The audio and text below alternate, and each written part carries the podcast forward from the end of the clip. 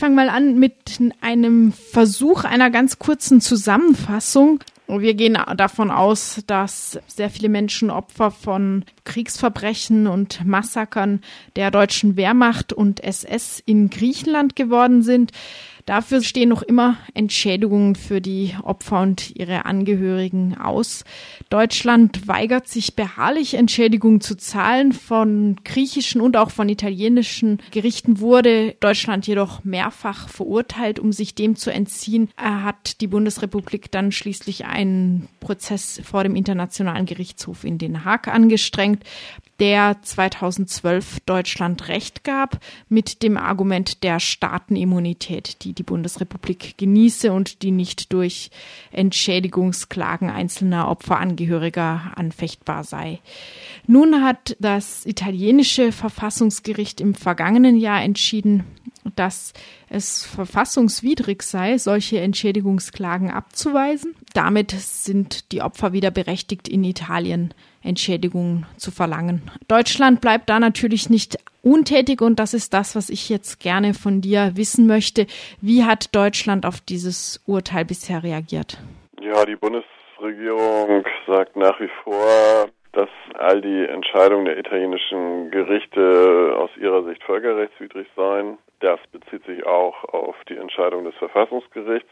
Sie sagt, sie sei im Ausland nicht verklagbar, auch nicht wegen schwerer Menschenrechtsverbrechen und äh, auch nicht wegen Verbrechen gegen die Menschheit. Es gelte diesen Konstellationen weiterhin das Prinzip der Staatenimmunität und deshalb weigert sich Deutschland auch nach wie vor Entschädigungsleistungen zu zahlen. Also an der Haltung hat sich nichts geändert. Es scheint der Bundesregierung egal zu sein, wie viele Gerichtssprüche gegen sie ergehen und sie scheint immer noch der Auffassung zu sein, sie könne das irgendwann irgendwie wieder zu Fall bringen. Sie versucht es zum einen ganz konkret, indem sie gegen ein Mittel vorgeht, was die italienischen Gerichte jetzt anwenden, nämlich dass deutsches Staatseigentum in Italien verpfändet wird, um eben das Problem zu umgehen, dass Deutschland von sich aus nicht zahlt. Ja, also diese Verschränkungsmaßnahmen sind auf Antrag der jeweiligen Klägerinnen und Kläger äh, in Gang gesetzt worden.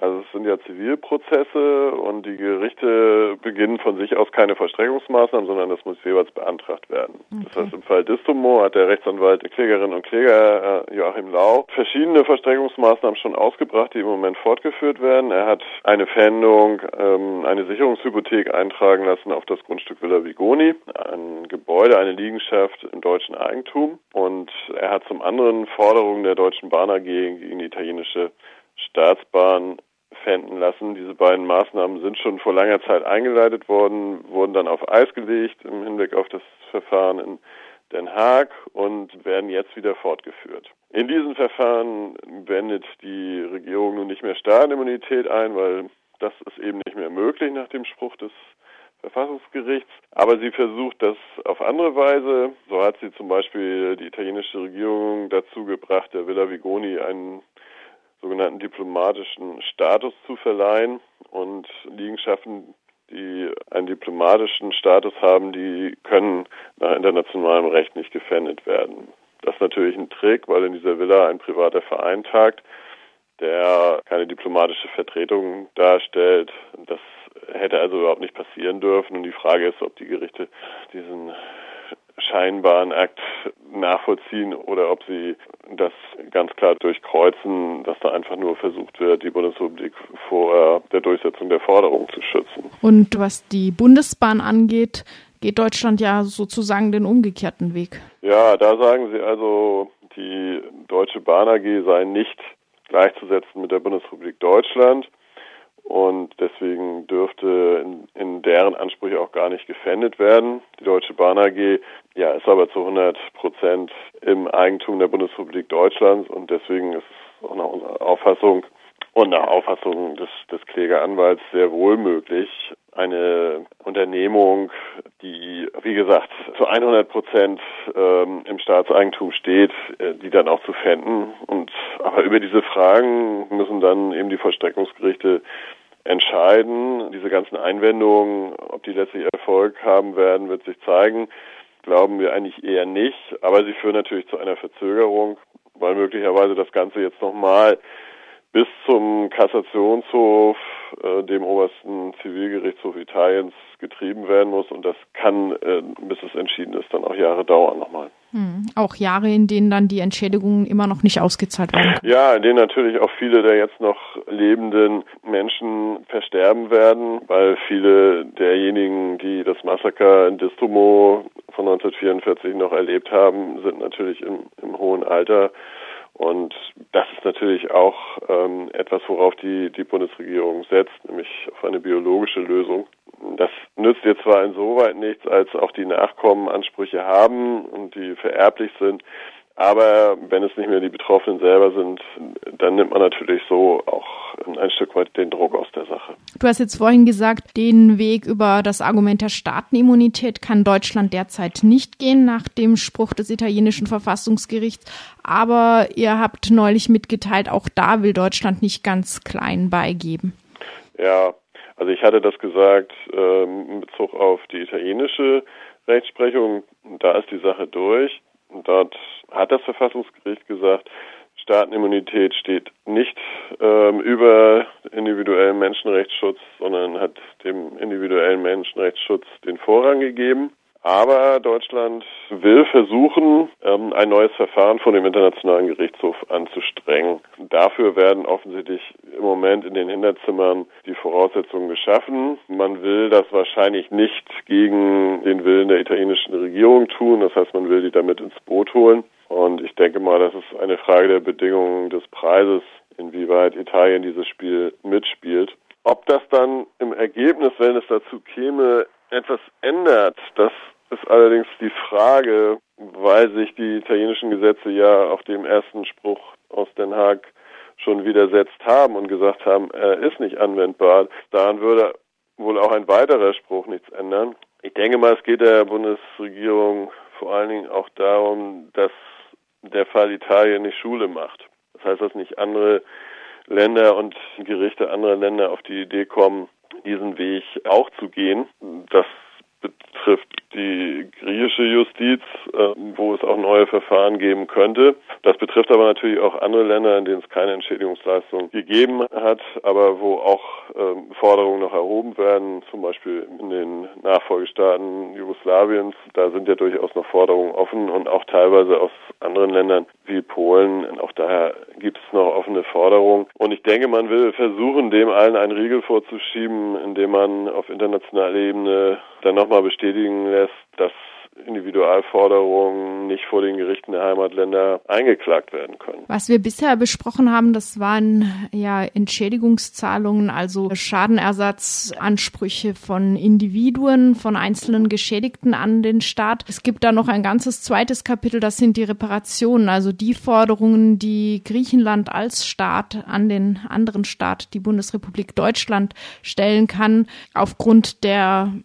Verwüstungen des Zweiten Weltkriegs, die Deutschland angerichtet hat. Auch das derzeit ein sehr wichtiges Kapitel, gerade jetzt in Zeiten, wo Griechenland in einer Schuldenkrise steckt. Kurz nach dem Antritt der Syriza-Regierung hatte ja der damalige Finanzminister Yanis Varoufakis das Thema der Reparationen tatsächlich recht ernsthaft ins Gespräch gebracht. Das war plötzlich größeres Thema auch in den deutschen Medien. Jetzt hört man davon nichts mehr. Habt ihr etwas mitbekommen, ob in den letzten Schuldenkreditverhandlungen die Reparationen noch ein Thema waren? Also das Thema ist in den letzten Monaten von griechischer Regierungszeit nicht mehr angefasst worden. Jedenfalls ist das nicht zu uns durchgedrungen und das verwundert auch nicht sehr, weil die Schuldenkrise, die aktuelle Schuldenkrise in Griechenland ja so dramatisch verlaufen ist. Das haben ja alle mitbekommen, was in Brüssel passiert ist. Nicht nur Varoufakis, auch Tsipras als Ministerpräsident hatte die Frage der Reparation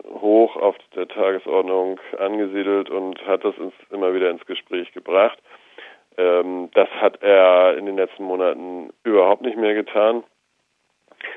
Also offiziell hat das Thema bei den Schuldenverhandlungen in Brüssel keine Rolle gespielt. Soweit Dokumente bekannt sind, wurde das nicht besprochen. Es ist ja auch ein Thema, das zwischen Griechenland und Deutschland in Rede steht und nicht zwischen den gesamten europäischen Geberländern oder gerade im IWF und, und Griechenland. Insoweit konnte es natürlich so unmittelbar auch keine Rolle spielen. Ich halte es aber nicht für ausgeschlossen, dass äh, im Zuge der Brüsseler Einigung das eine oder andere Wort in den Hinterzimmern gesprochen wurde. Denn es ist ja klar, die deutsche Seite hat mit aller Macht versucht, ihre Position in Brüssel durchzusetzen und das letztlich auch getan und hat dafür entsprechende Bedingungen gestellt. Und ich halte es nicht für ausgeschlossen, dass man ähm, Griechenland auch signalisiert hat, wenn ihr ähm, dieses Thema wieder anfasst, dann gefährdet ihr auch die Gesamteinigung.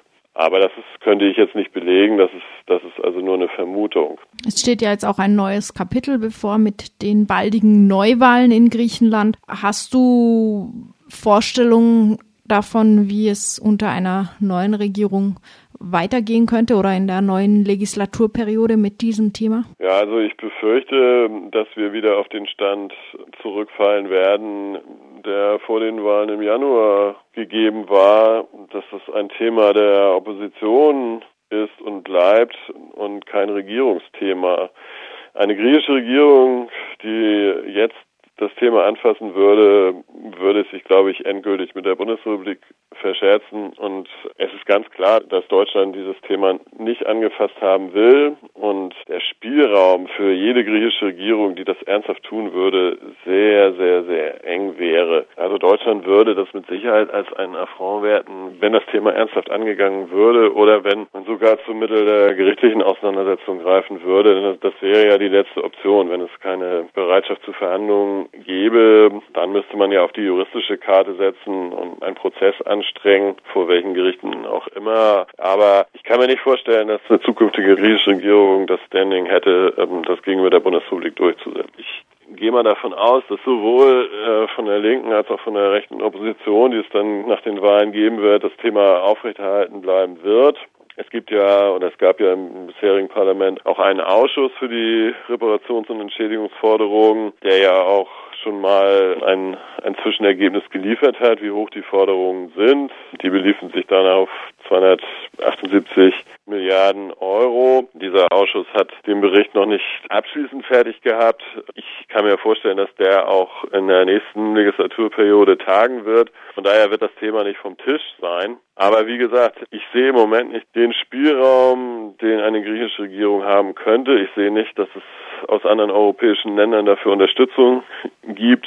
Und insoweit glaube ich, dass es zwar, dass es sich sicherlich nicht erledigt haben wird, aber ja, die Möglichkeit, tatsächlich etwas durchzusetzen, die halte ich für sehr begrenzt. Pessimistisch in Bezug auf die Reparationszahlung, vielleicht vorsichtig optimistisch im Hinblick auf die möglichen Entschädigungszahlungen. Kann ich so deine Einschätzung? Ja, so würde ich hast du eigentlich ganz gut zusammengefasst.